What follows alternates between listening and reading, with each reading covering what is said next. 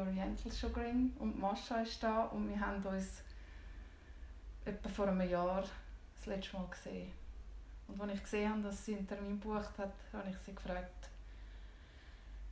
ob sie in Stimmung ist und Lust hat, ihre Befreiungsgeschichte zu erzählen. Und ich freue mich mega, was du jetzt erzählst. Danke vielmals, Maria. Ja, ähm, genau, wir sind das letzte Mal vor einem Jahr eigentlich zusammengekommen auf dieser Liga. Mhm. Und ähm, haben dort eigentlich ähm, dir gesagt, was ähm, bei mir gelaufen ist oder was bei mir sich gerade am tun ist und weshalb ich nochmal komme.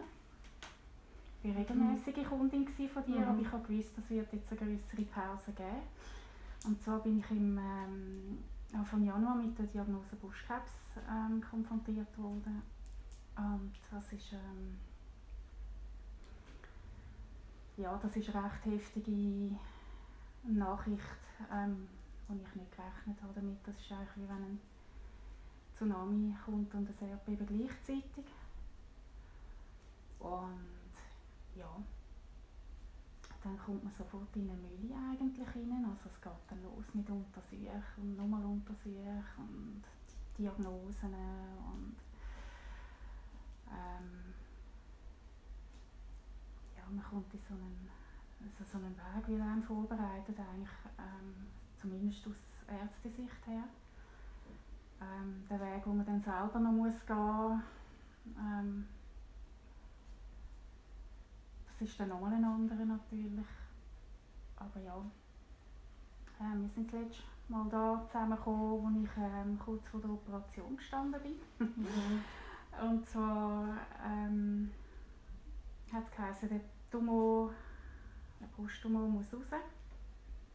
Und dann ähm, kommt alles gut, noch bestrahlen und dann ist gut. Und dann bin ich da gekommen, weil ich einfach noch mal so, ja, sage jetzt, äh, schön in das Spital rein, so gut es halt geht, weil ich wusste, nachher kommst du anders raus und ähm, ja, genau. Und ähm, ja, jetzt jährt sich das alles, wie gesagt.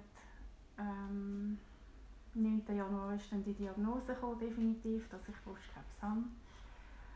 Und am Ende Januar bin ich dann eben zu dieser besagten OP gegangen. Und ja, genau. Und dann, ähm, ja, äh, ist der rausgekommen. Das war eine relativ kurze Operation, ich glaube eineinhalb Stunden oder so. Und dann verbringt man ein paar Tage dort zum äh, auskurieren und während ich dort gelegen bin, kommt, ist dann der Arzt gekommen und hat gesagt, ähm, ja, der Tumor ist viel grösser, wie die ganzen Bilder gezeigt haben. Der ist nicht nur 3 cm, sondern der ist ähm, 7 cm, also so groß wie eine Brotscheibe, hat man mir mit den Fingern gezeigt. Und ähm, da bin ich natürlich äh, sehr verschockt. Und, aber was eigentlich fast noch ein schlimmer war, ist, dass ähm, Lymphenbefall hatte. Also man nimmt bei der ersten Operation nimmt man äh, in der Regel die nächsten vier Lymphen raus. Und je nachdem, was das für ein Resultat gibt, ähm, werden die nächsten Wege, werden die nächsten Wege ähm, definiert. Und ja, bei mir sind das ähm, Mehrzahl der Lymphen sind befallen gewesen. Das heisst, ich bin heimgekommen mit dieser Diagnose und habe schon gewusst, wie es weitergeht. Nämlich, dass ich... Ähm, ist etwas am Machen? Ich lege es ein bisschen näher zu dir an, weil es hier. Gut, also. Geht das so? Ja, ja. das ist schon offen. genau. Und ähm, ja. Also du bist heimgekommen? Du bist ich bin heimgekommen mit dieser, mit dieser Teildiagnose und habe daheim, kaum bin ich angekommen, noch die nächste Diagnose bekommen, nämlich, dass ich ähm, das Verdacht gibt auf Fernmetastase und dass ich in die Röhre muss, dem sagt man PCT. Und ähm, genau.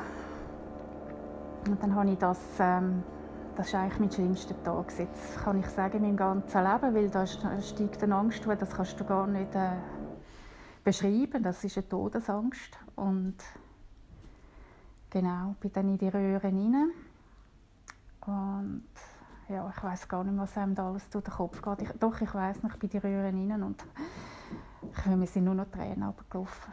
Das, ja, dachte, das entscheide ich jetzt, oder wie es, ja, Überleben mhm. und Tod eigentlich und genau. Und habe dann zum Glück am gleichen Nachmittag, also morgen war die, das PCT gewesen, und am Nachmittag zum Arzt und habe die eine schöne Diagnose bekommen. Sie haben nichts gefunden. Ähm, es hat nichts angezeigt. Und, ähm, aber trotzdem, weil die Lymphen äh, gefunden worden sind, weil man auch festgestellt hat, dass bei der ersten Operation nicht alles verwünscht wurde mit diesen 7 cm, die man rausgenommen hat. Ähm, habe ich gewusst, ich muss eine zweite Operation machen, eigentlich eine Brustamputation. Und bei der nimmt man auch noch andere Lymphen aus, etliche andere, um zu schauen, wie weit ähm, sind die Lymphen befallen, weil man ja bei der ersten Operation gesehen hat, dass sind welche befallen. Und ähm, genau die ähm, Brustamputation hat mich jetzt gar nicht so schlimm gedacht, muss ich sagen. Aber ich hatte auch das Glück, gehabt, weil ich sie gerade gleichzeitig ähm, die, also quasi Wiederherstellung von der Brust können machen ähm, mit Eigengewebe, Eigenfettgewebe und genau habe das müssen ausheilen lassen und dann ist eigentlich der nächste Schritt die Chemo. Das hat man dann definiert und zwar aufgrund von dem, dass man ähm, eine Reihe befallene Lymphen gefunden hat. Also das ist ein vorgeschrittenes Stadium. Es ist nicht so vorgeschritten, wie wenn man Lymphen hat in den Organen, also Fernmetastase, äh, äh, Tumore in den Organen, Fernmetastase, aber es ist doch ein vorgeschrittener Verlauf in dem Fall. Und dann habe ich, ähm, genau, gleichzeitig ist dann Corona gekommen. ähm, das hat mich auch sehr tangiert, oder uns in dieser ganzen Geschichte, weil ähm, da sind Therapien umgestellt worden. Man hat ähm, nicht gewusst, was es mit dem Corona auf sich, wie fest tangiert das ähm, Krebskranke ähm, was für Vorsichtsmaßnahmen muss man treffen und ähm, also in meinem Fall zum Beispiel heißt dass ich die Chemotherapie die stark dann hinterher kam. Man hat meistens zwei Chemotherapien im Brustkrebs zu bekämpfen. Ähm, zwölf Reihen und eine vierer Reihe und normalerweise hat man die vierer Reihe zuerst. Bei mir ist dann das hinterher genau. Ähm, das wird zugeflößt, meistens mit einem Pot, in einem Pot also man implantiert einen Pot. Und als ich dort im Spital war, das war eben Corona-Zeit, wir einen Test machen und alles. Und es hat kaum mehr Essen. Also das Essen haben sie dann nur noch so angestellt und sind gerade wieder raus und so. ähm, hast nicht mehr dürfen, ja, hast nur noch im Garten rumlaufen, aber möglichst niemand gesehen und so. Also das ist schon noch krass, ich bin dort schon eigentlich massiv mit dem Thema Corona in Berührung gekommen. Und habe in dieser Zeit, wo ich aber in diesem Spital, ich viel länger müssen bleiben dort, wie das eigentlich normal ist. Also normalerweise ist das eine ambulante Geschichte. Ich habe zwei Nächte müssen bleiben, auch wegen Corona. Und ähm, habe die Zeit genutzt, um mich vorzubereiten auf die Chemo, die nämlich ähm, gerade nach meinem Austritt von dem Spital stattfindet. Also, gleichen, also ich bin eigentlich aus dem Spital raus und dort hin, um die erste Chemo empfangen. Und ja, ich habe mich aber sehr gut vorbereitet. Ähm, ich habe viel meditiert und ich habe Sachen niedergeschrieben und einfach gesagt, hey, jetzt darfst du nicht Angst haben vor dieser Chemo. Das ist dein Freund, dein Helfer. Und du musst Vertrauen haben, dass dir das jetzt ähm, dass die Zellen das schaffen. Ähm, ja, die Krankheitszellen bekämpfen damit. Und ähm, genau, und wie ich das gemacht habe, unter anderem, dass ich da nicht die Wahnsinnsangst hatte vor dieser Chemo, das hört man nämlich auch. Und da würde ich Mut machen, falls da jemand in dieser Lage ist, ähm, das als ein ähm, Elixier anzuschauen. Also für mich war das ein goldiges Elixier. Also jedes Mal, wenn ich, ich habe ja dann die Chemo alle Woche gehabt. und jedes Mal, wenn ich dort angekommen bin, habe ich mich geschwind, bin geschwind in mich eingetaucht und gesagt, so, jetzt kommt das Elixier, Zellen, nehmen das an, wir nehmen das an und das hilft uns jetzt. Und nicht als Gift anzuschauen, sondern als Elixier, das mir hilft, goldig. Ja, genau. Und ja, so kommt man dann in eine engmaschige Sache hinein. Also du hast zum einen die Familie daheim, wo, wo es tangiert. Ähm, es ist klar, so eine Krankheit, da bist du nicht allein damit. Ähm, das tangiert auch immer dein Umfeld. Ähm, natürlich der Mann, das Kind, äh, die Mutter. Die Mami hat das Déjà-vu gehabt weil ihre Schwester an Brustkrebs schon gestorben ist, also schon gestorben ist, erkrankt ist, meine ich. Ähm, das ist aber schon länger her, deshalb hat man jetzt da wie anders können dran gehen. Oder auch ich habe das müssen anders gesehen. Ich kann nicht in dieser Angst sein, die die Tante schon hat müssen durchleben und das ist mein Weg, sondern mich müssen loskoppeln von dem Weg, den sie hatte.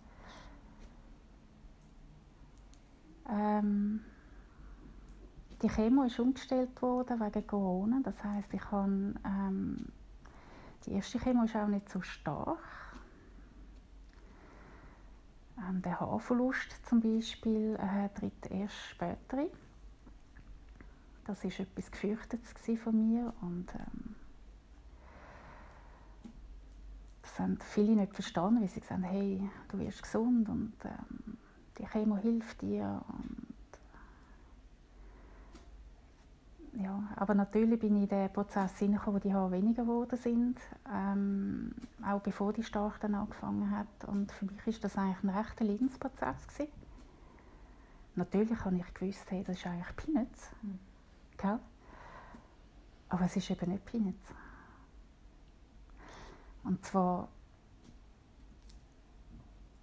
ja, also du kommst die Diagnose Brustkrebs über, bist völlig bist du dann völlig gesund gewesen, hast dich fit gefühlt und frisch und in der, in die, also wirklich, bei mir war es so, gewesen, ich dann, als ich die Diagnose bekommen habe, was, von was reden die? die? Die haben meine Akten vertauscht oder so, weißt? Mhm. Ich habe wirklich gedacht, das, die meinen nicht mich, das kann gar nicht sein, ich fühle mich so gut, oder? Aber eben in diesem Prozess, wenn du dann dort drin bist mit dieser Chemo, ähm, ja, hast du einen anderen Spiegel vor dir, oder? Und ähm, Du hast ja auch Narben. Also, du siehst, Marianne, ich habe da die an der Brust oder eine grosse Wahnsinnsnarbe und die da quer durch den Bauch mhm. durch. Und da habe ich noch das Herzchen, hast du gesehen? Stimmt. genau, also man hat zum einen das. Ähm, ja, das gehört zu mir, aber ähm, die Haare, das hat mich recht, ähm, hat mich recht beschäftigt und auch dort versucht, einen Weg zu finden. Ach, plötzlich ist mir in den Sinn gekommen, wir haben so einen schönen Baum da, wo, ich, ähm, von, wo wir wohnen, hat so einen wunderschönen Baum und der ist jetzt auch aus dem Winterschlaf quasi erwacht, hat frische Blätter bekommen. Und so ist es doch einfach auch mit den Haaren. Wenn, also die Blätter ver, verlieren den Kraft. Ähm, die, die, der Saft muss zurück in die Wurzeln, muss in den Kern rein. Und ähm, so muss ich das auch anschauen. Und so habe ich das auch versucht anzuschauen. Und das ist mir eigentlich grosso modo auch gelungen. Aber trotzdem, ähm, wo dann die Haare weniger geworden sind, beziehungsweise dann ganz weggekommen sind, sie sind dann ausgefallen äh, überall. Darum haben wir uns auch so lange nicht gesehen. ähm, ja, genau. Dann habe ich ähm, schon gleich gelitten. Und zwar habe ich einfach gefunden. Und dann hat das Umfeld weißt, gesagt, dann, hey, das ist doch Peanuts. Und äh, klar, das weisst du alles, es ist Peanuts. Und trotzdem zeigt es eigentlich, wie krank du bist, oder? Mhm. Also du schaust in den Spiegel, mhm. hast keine Haare mehr, hast keine Augenbrauen mehr, keine Wimpern mehr. Du siehst total anders aus. Ich habe mich einmal nicht mehr gehabt. Nein, wirklich. Aha. Und, ähm, und dann immer wieder wissen und hören, eben, das ist die Haare ist total nebensächlich und es ist nebensächlich. Es ist einfach bei mir anders gewesen. Ich habe mich einfach noch enker gefühlt. Mhm. Wobei, eben, obwohl ich gewusst habe, die Zellen brauchen jetzt Kraft woanders, die müssen jetzt nicht in den Haaren sein und, und, und das stärken dort, sondern ganz woanders. Aber genau. Ähm, und wir dürfen einfach auch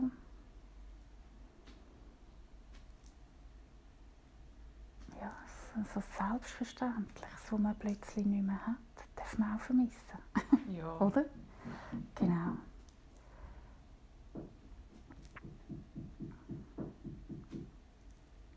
Zum Glück haben wir so einen schönen Sommer gehabt.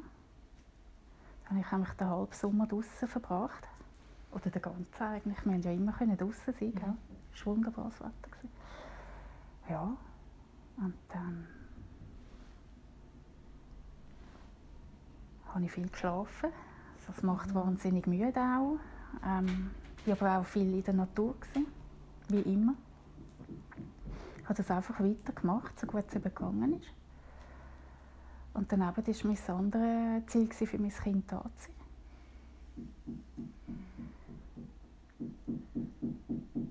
Ähm, ja.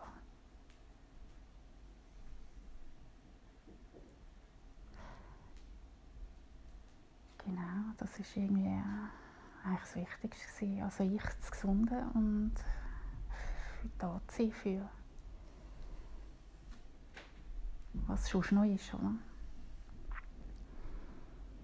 Und äh,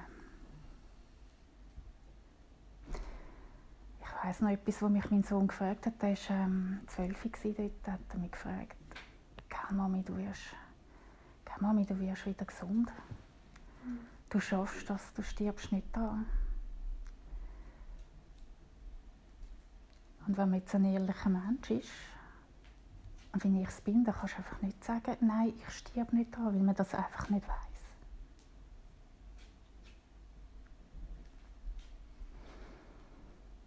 Aber was ich gesagt habe, ist, die Ärzte und ich, wir machen alles, dass, wir, dass ich wieder gesund werde. Mhm. Und dann hat er das noch ein paar Mal gefragt, du stirbst nicht. Und ich habe einfach immer wieder das Gleiche gesagt. Die Ärzte und ich machen alles, dass ich wieder gesund werde. Weil ich kann nicht können sagen, nein.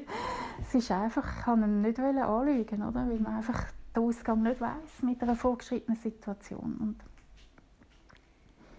auch sonst nicht weisst, abgesehen davon. Mhm. Ja.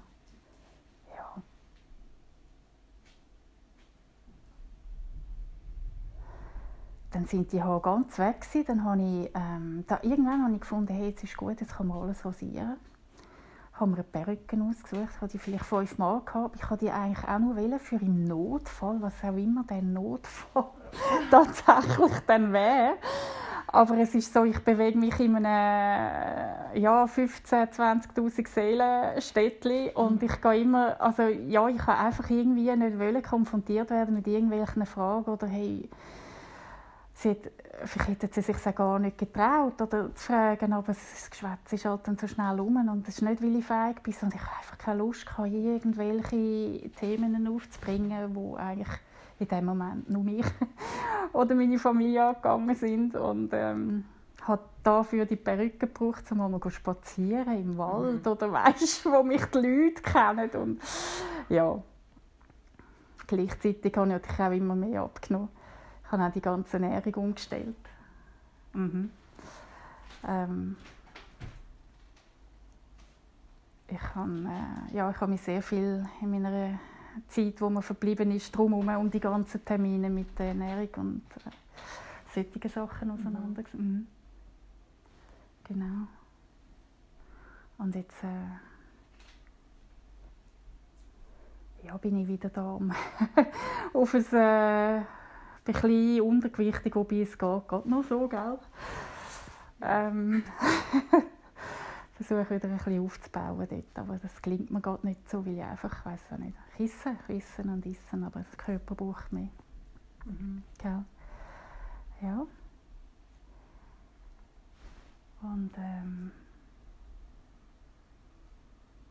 dann ist es weitergegangen mit der Bestrahlung. also ich dann ein paar Wochen Pause nach dieser Chemo mir müssen. Also nachher ist ja die streng losgegangen und die, also die heftig. Auch dort gesagt, es ist nicht schlimm. Ich habe immer gesagt, irgendwie, ich habe es immer ein bisschen auf dem Boden versucht zu behalten, dass man nicht selber, dass sich selber schon so trigger ist, über was muss reingehen ähm, ja, es war einfach noch ein Tüpfchen für mich quasi, aber ähm, es hat mich nicht in die Knie, Knie gezwungen.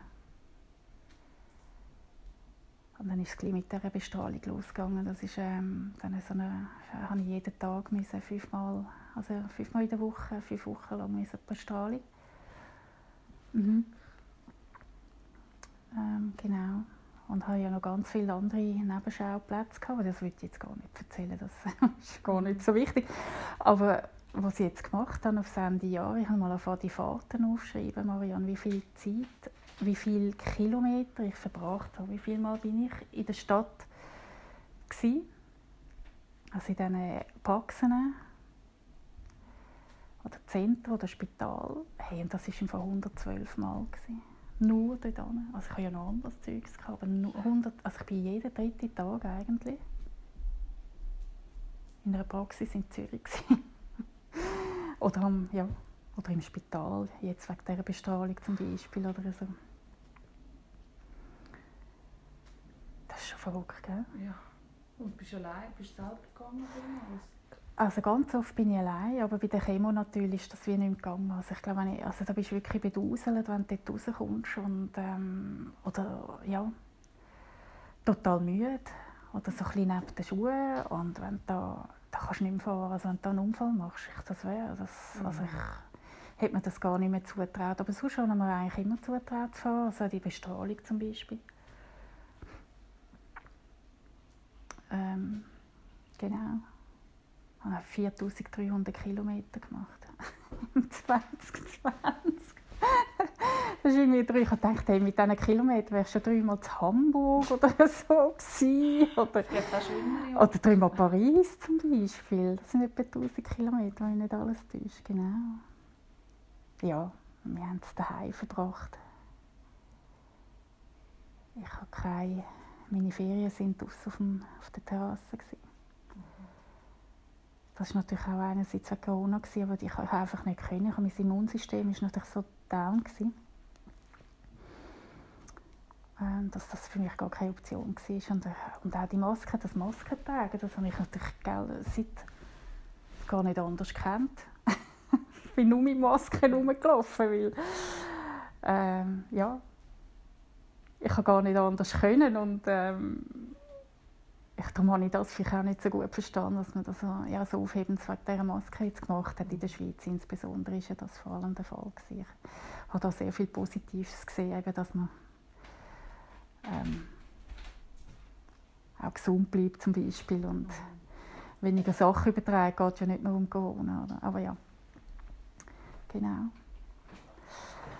Nach der Bestrahlung bin ich dann, habe ich das Beste gemacht seit langem. Ich bin nämlich ähm, in, eine, in eine Kur gegangen, in eine Reha auf den Bürgerstock. Und das ist, ähm, habe ich im Nachhinein herausgefunden, ist ein Krafttod. Ähm, ich habe es mehr nach den Therapien ausgesucht und dass das ein, ein Ort ist, wo man, schön, ja, wo man ein schönes Zimmer hat und gut kann essen und so. Also das, das war jetzt nicht das Hotel als solches vom Bürger, es hat ja mehrere äh, Hotelkomplexe dort. Das ist einfach eins, was sich um äh, ähm, also Health Medical Center nennt, wo sich ausschließlich um Reha-Gäste ähm, vor allem jetzt, ähm, wo dann die Hotelgäste nicht mehr haben dürfen kommen, ähm, gekümmert haben. Und das, ist das sind drei Wochen Auszeit für mich und Erholung von dem Ganzen.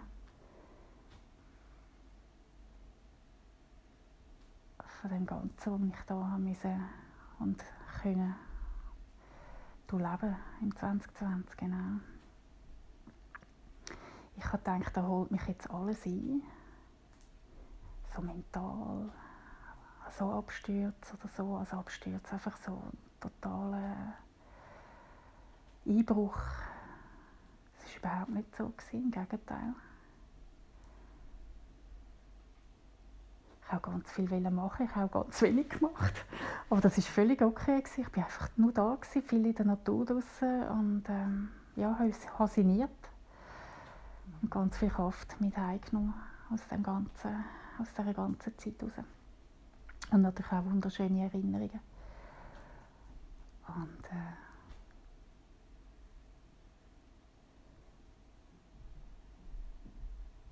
äh, ja, das ist etwas, was ich eigentlich jeder es sich können leisten ähm, irgendwie, wenn es geht.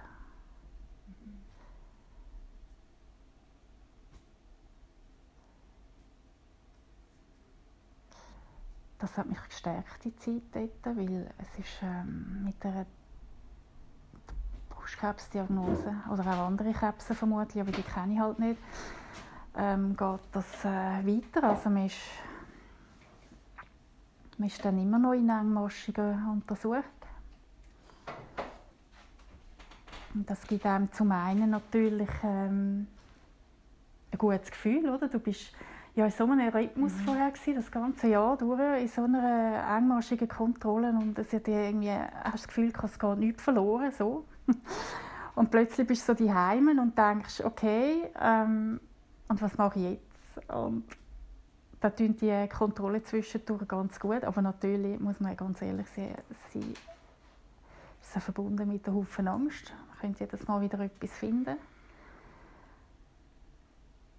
Aber auch da muss man sich jetzt einfach sagen, hey, nein, die Kontrollen sind da, um auch zu wissen, es ist alles gut. Oder? ja, um mich zu beschützen.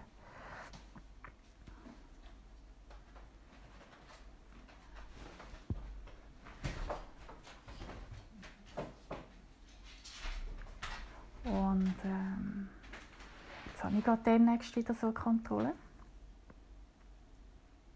Und ähm, ich gehe dort an und denke, und weiss, ich denke nicht nur, ich weiss, es ist alles gut. Es muss, es muss einfach alles gut sein, es mhm. geht nicht anders. Aber mein Körper sagt mir das auch. Hast du jetzt eine tiefere, andere Verbindung zu deinem Körper und zu deinem Gefühl aufbauen in dieser Zeit? Ich habe vorher schon sehr ein gutes Körpergefühl. Ähm ich kann ich spüre sehr gut meine ähm, Sachen in mir oder ja also dass der Brustkrebs überhaupt so groß können werden ist eigentlich, weil man mir immer gesagt hat, du hast ein, ein dickes Brustdrüsengewebe und das sind Zysten. Stimmt, ja. Oder? Ja. Und ähm, du, hast, du hast darauf beharrt und hast gesagt, irgendetwas ist da, kontrollier bitte. Genau. Ich bin zum Gynäkologen und habe gesagt, also ich bin vor jedes Jahr in die Vorsorgeuntersuchung so pflichtbewusst, wirklich, ich habe das wirklich immer gemacht. Was ich jetzt nicht gemacht habe, ist immer unter der Dusche, und das möchte ich euch einfach sagen, die da zuhören, machen das einmal im Monat unter der Dusche Brust kontrollieren, wirklich. Das habe ich nicht gemacht, aber ich habe den Knollen jetzt vom Knollen schon so lange also gespürt und hat immer gesagt, das ist ein Zysten. Und, ähm, ja, und irgendwann habe ich einfach gedacht, Kopf, also wenn das, das Ding ist 5 cm, was ich spüre, das kann irgendwie, also, genau, und dann bin ich zu dem Gynäkolog, der hat dann den Ultraschall und ich habe alles kommentiert, was ist denn das, Seb und dort und ist das Krebs, ist das ein Tumor, schau mal dort und so und nein, nein, nein, nein, ist alles, äh, nein, das ist ein Zyst und das ist ein Zyst und sie haben halt dichtes Brustdrüsengewebe. Dann habe ich gesagt, das, was ich spüre, ist 5 cm. Nein, nein, das ist ein Zyste 1,5 cm. Dann habe ich gesagt, ja, aber jetzt können wir eine Mammographie machen, ich bin jetzt 47. Oder das MRI, oder Sie haben ja da noch eine Praxiskollegin, wenn man da Zweitmeinung Und nein, glauben Sie mir, Sie sind kerngesund. Und so bin ich auch. Ich habe mich total gefreut über diese Nachricht. Oder? Das ist ja etwas, was du gerne wo du mhm. hören oder? Ja, bloß zwei Tage später habe ich einfach gewusst, dass also wenn das ein Zysten ist, dann würde ich das draussen haben, weil das kann, also das ist einfach zu groß. Und dann bin ich eine zweite Meinung einholen, aber noch ein paar Wochen gebraucht dafür, dass ich das mache, also so fünf, sechs Wochen. Und ja, die Frau hat dann gesagt, sie sehe etwas, das sieht zwar nicht nach einem Tumor aus, aber nach einem veränderten Gewebe. Und wenn das ihre Brust wäre, würde sie das äh, bei einer Mammographie testen lassen. Dann habe ich mich ja selber angemeldet. Eben. Am 6. Januar habe ich dann die Mammographie gehabt. Genau. Ähm. Und die Bilder haben, alle Bilder haben etwas anderes gezeigt. Also eben 3 cm, 4, 3,5. Ähm, OP hat nachher gezeigt, 7 cm haben nicht gelangt. Und das ist die Art von Tumoren. Es gibt so Knöllchen, die auch, wo auch aggressiv können sein Die sind vielleicht nur einen halben Zentimeter oder einen Zentimeter. Und dann gibt es auch größere, die sich einfach ähm, in dem Brust, also in diesen Drüsenläppchen, die man hat im Brustdrüsengewebe mhm. quasi ähm, verteilen. Und dann hat das ein anderes Ausmaß natürlich. Weil da meistens mehrere Herden dann zusammenkommen.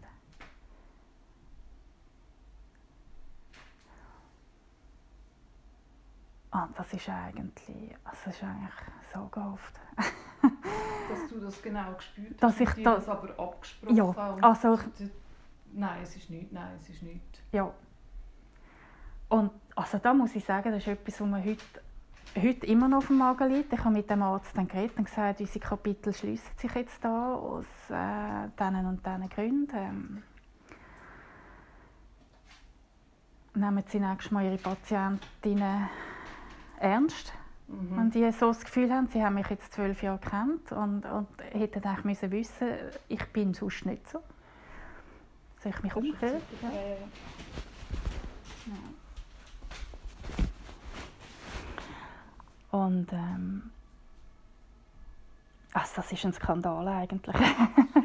ein totaler Skandal. Und da bin ich, also der Ding habe ich noch nicht überwunden irgendwie obwohl ich das mit ihm abgeschlossen, also weißt, so vermeintlich abgeschlossen mit einem Telefonat und ja, der Arzt hat dann noch gesagt, ja, melden Sie sich doch einmal wieder, wie es Ihnen geht und so. Und dann habe ich doch dort gesagt, also wenn Sie wissen wie es mir geht, äh, dann melden Sie sich bitte. Ich bin da nicht in einer Bringschuld. Ja.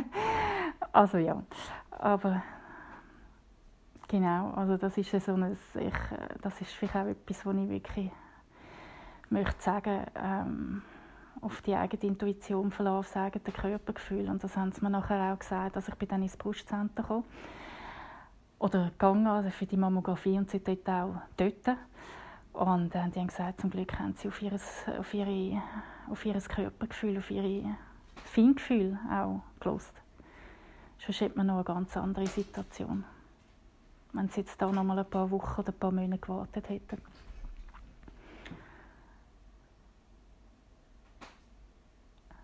Ja. Und ähm, mhm. das finde ich so extrem wichtig. Mhm. Mhm. Und weil du mich vorher gefragt hast wegen dem Körpergefühl, es ist ähm, ich meinte ähm, also vielleicht geht es noch mir so, aber ich glaube, es geht nicht nur mir so. Ähm, man verliert das Vertrauen in den Körper leider. Also was ich da mir einmal versuche auch einzureden, das ist alles gut, es kommt alles gut und, und jetzt ist ja, jetzt ist es vorbei und das Vertrauen wieder zu haben in eigenen, mhm. in einen eigenen Körper das ist einem so krass genommen worden mit so einer Diagnose. Und ich glaube, das braucht einfach wirklich noch länger Zeit. Zu dem wieder zurückzukommen und, gell, und du das, dass ich quasi meinen Brustkrebs, wie übrigens viele Frauen, ähm, selber äh, diagnostiziert oder herausfinden, dass, dass etwas nicht gut ist. Und darum muss man die Kontrolle auch wirklich machen jeden Monat damit man das möglichst früh erkennt. Ähm, ja, durch das ist das irgendwie, ist man so selber verantwortlich für sich. Man ist selber verantwortlich für sich. Mhm.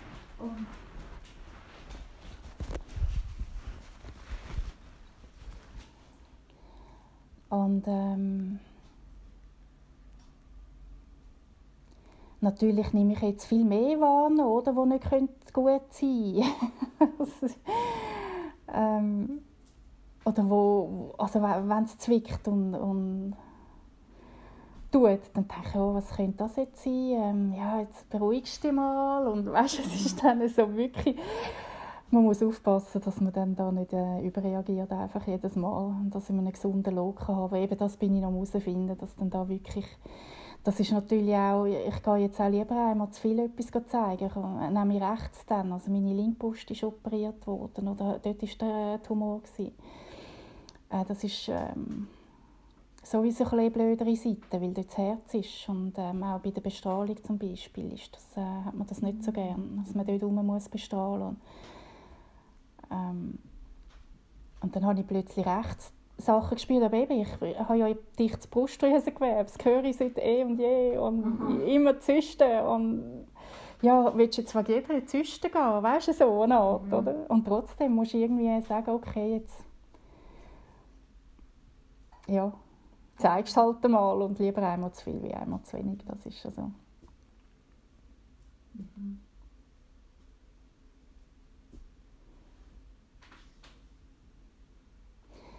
Und jetzt, wie das ein Jahr her ist, ist natürlich der Verarbeitungsprozess im Gang, weil wenn man ähm, in, der, in dem ganzen Lauf drin ist, wo es eigentlich um ja, Bekämpfung von diesen Krebszellen geht, ähm, kommt man gar nicht so zum Verarbeiten. Man ist einfach in dem ganzen Prozess drin. Mhm.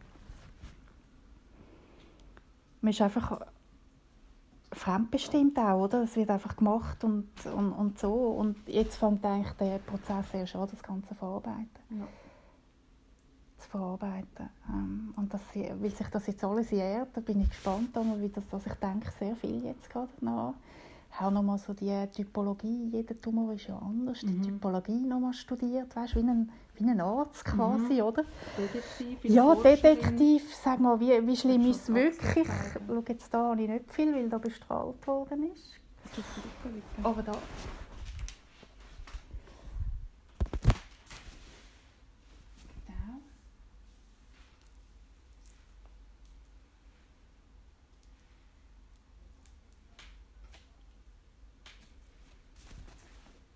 Und was ich jetzt auch, also das ist auch so krass, ich bin in die Chemo reingekommen und nach zwei Mal hatte ich im Fall schon keine Menstruation mehr. Mhm. Und das war ja noch die Lichtchemo. Und das, mhm. das heisst, ich bin innerhalb von zwei Wochen in die Wechseljahr katapultiert worden. Also sie bleibt, äh, ist nicht einfach ausgeblieben, sondern wirklich, Horm also ist wirklich Wechseljahr. Im Fall jetzt ist sie, ist sie weggeblieben, ja. Also das könnte noch zurückkommen rein theoretisch. Aber das wäre jetzt ganz schlecht in meinem Fall. Weil ich habe, mein Tumor ist Östrogen und Progesteron abhängig, und zwar 100%. Also alles, was die Eierstöcke produzieren, fließt da quasi direkt. ja. Also für dich ist es besser, wenn du deine Tage nicht mehr hast? Genau. Genau, ja. dass ich jetzt ähm, in, die, in diesen Wechseljahren drin bin, es war einfach ein krasses Ding. Hey, so. Das auch noch oben drauf? Ja, ja, klar. Du, das ist auch alles Peanuts, weißt du, am Schluss hast. Was los, ja, gut, dann halt. Und äh, wenn es nur das ist, quasi. Ähm, aber es ist ein krasser Einschnitt. Also das ist schon, ich äh, hätte, ich kann ja noch mein Säuerchen stellen jeden Monat, weißt du, das ist wirklich... Äh, äh, auch unerwartet für mich. Und damit das jetzt so bleibt, bin ich in die Antihormontherapie gekommen jetzt. Das macht man dann am Schluss. Kommen aber eigentlich, glaube ich, alle Frauen oder fast alle Frauen müssen dort durch, einfach wie die, ja, das Risiko ausschließen In meinem Fall ist das ähm, doppelt wichtig, dass ich die, mhm. äh, die Therapie mache, und zwar die nächsten zwei Jahre muss ich jeden Tag ein Tablettchen nehmen.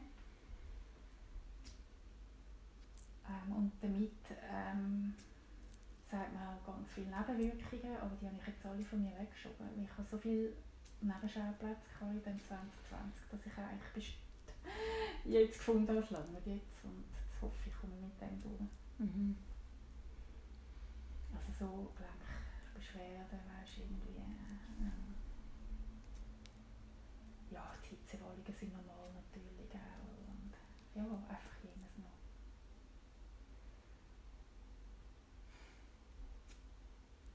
Ähm, oder zum Beispiel Knochen, also Osteoporose ist etwas, ähm, habe ich auch noch habe ich auch noch im Dezember müssen eine Messung machen. Jetzt habe ich Wert dort von einer 68-jährigen Frau zum Teil. Das nicht voll. Genau. Äh, das kann Leukemia sein, aber es kann auch sein, dass ich vielleicht jahrelang einen Vitamin D-Mangel hatte. Ich vermute, dass, nämlich, dass ich das Kalzium gar nicht habe, so können binden im Körper. Ähm, mhm. Das war für mich auch ein Ding, gewesen, aber auch Anfang Jahr, nicht erst mit dem Corona, wo man dann von Vitamin D anfangen reden, reden, sondern ich habe mich da eigentlich mit Diagnosen auseinandersetzen, was könnte mir nebendurch noch helfen, also komplementär auch. Ähm, und habe tatsächlich einen Wahnsinnsmangel gehabt. Und das setzt mich ein bisschen in Zusammenhang mit Brustkrebs. Also wenn du einen Mangel hast, ist einfach die Chance grösser, Brustkrebs zu erkranken zum Beispiel. Mhm. Und ähm,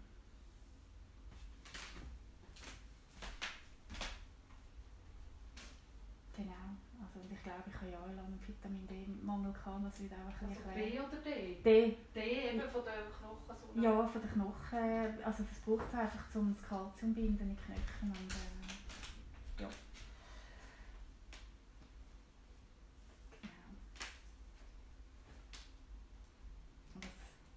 so eine typische Nebenwirkung ist, die ich jetzt aus dem Jahr habe.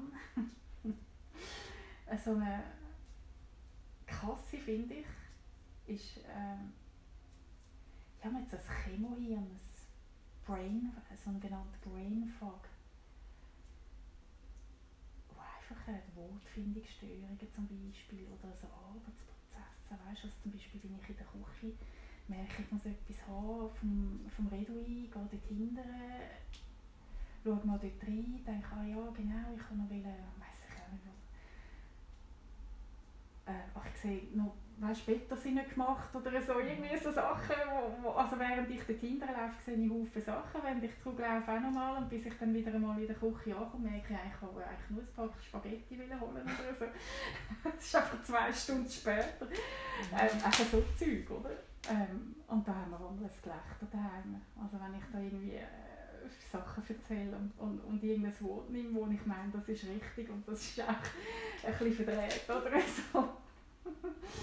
ja. Ähm, aber ja, ich hoffe, dass das dann mal wieder zurückkommt, wobei eben mit diesen Anti-Hormon-Ding sagt man auch, dass man dann da ein bisschen, dass das äh, kognitiv ein bisschen zu Schaden kommt ähm, wenn mit Wechseljahren kommt und so. Also man ist gespannt. Auf jeden Fall ähm, habe ich das so fest auch nicht gebraucht in dem 2020. Ich konnte ja gar nicht mehr arbeiten. Eigentlich. Also das ist für mich, mhm. äh, noch bis März, April so knapp noch geschafft. Dann muss ich sagen, ich habe so keine, also bringst einfach das Hirn nicht zusammen. Ja. Und jetzt äh, fange ich wieder an zu arbeiten, aber ich merke, es ist äh, auch eine Herausforderung. Also jetzt also die, so und jetzt mache ich das und was mache ich jetzt? Und so, das ist so von der Energie und vom Fokus her? Ja, vom Fokus her. Mhm. Die, den Fokus behalten. Ähm, ja. Mhm. Ich glaube, Brain Fog, die Vernebelung, aber auch so, wie sich das verteilt, einfach irgendwo an und nicht auf, und nicht auf den Strahl dich kannst konzentrieren. Mhm. Und, äh, das, du zum Beispiel auch meditieren, ich versuche das dort, das ist eh ja eine Schwierigkeit, auch selbst wenn man gut ist oder lange schon meditiert, den Fokus zu behalten. Oder, ja, das ist eine spannende Geschichte, mhm. dass das ähm, auch so einhergeht mit dem Ganzen. Ja, sehr. Hey, du ja. kannst es, deine Frisur erstens anschauen, zweitens, wenn du willst, ein, ein Abschluss Wort sagen, weil mhm. dann können wir nämlich noch ein paar geheime Sachen miteinander ja. reden, wo niemand etwas angeht. Ja, das können wir machen, genau. Also sag mal, wie, oder ja, was genau. zuerst ist. Also, oder ob zuerst vielleicht ob deine Frisur gut Die ist super, alles Gefällt perfekt, ja, super. Ja. ja. Dann bringe ich dir nachher einen Lehrstuhl. Genau. Ja, also eine von acht Frauen erkrankt in ihrem Leben an Brustkrebs. Mhm. Ähm, das zeigen die Studien. Und ich habe mich bei einer von diesen Nacht, ähm, und als ich die Diagnose bekam, drei Tage später, bin ich auf dem 6 Leute Platz gesessen. Auf einem von diesen Stühlen, und die vielen Leute sind ganz viele Frauen, und ich einfach durchzählen. Eins, zwei. Hey, ehrlich. Und ich würde einfach sagen, kontrolliert eure Brüste und hört auf euer Bauchgefühl. Mhm. Dann haben wir schon ganz viel gemacht. Genau. Danke vielmals. Danke dir vielmals. Ciao. So wichtig, was du gesagt hast.